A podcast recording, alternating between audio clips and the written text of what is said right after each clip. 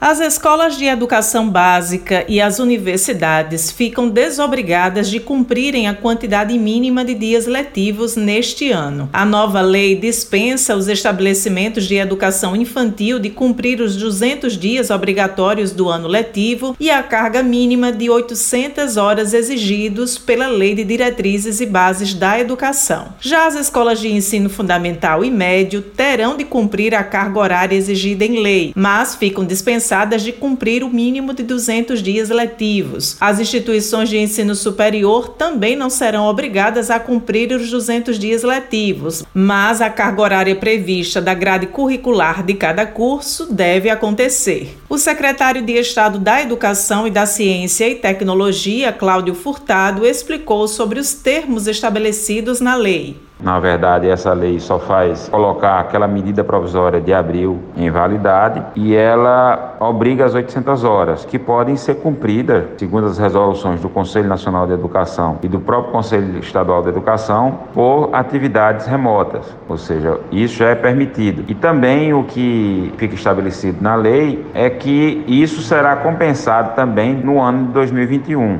Então, haverá compensação das eventuais perdas que ocorram agora. Ele ainda reforçou os estudos que o governo tem feito sobre a possibilidade de retomada das escolas, mas ainda não há nenhuma previsão de retorno presencial até o momento. O governo tem discutido um protocolo de retorno às aulas, juntamente com a Secretaria de Saúde, com outros órgãos, órgãos de controle, mas são protocolos de retomada quando aconteça uma possível volta. A volta ela será ditada pelas condições sanitárias, ou seja, a saúde é quem vai dizer, o momento da pandemia é quem vai dizer a possibilidade do retorno dessas redes. Então, o que a gente está discutindo são protocolos de retomada. A volta, a gente, juntamente com a saúde, está preparando uma pesquisa para ver, estudar mais a fundo certos riscos e com isso olharmos qual seria o momento de uma volta, em quais condições. Mas vale a pena sempre reforçar, não existe data nenhuma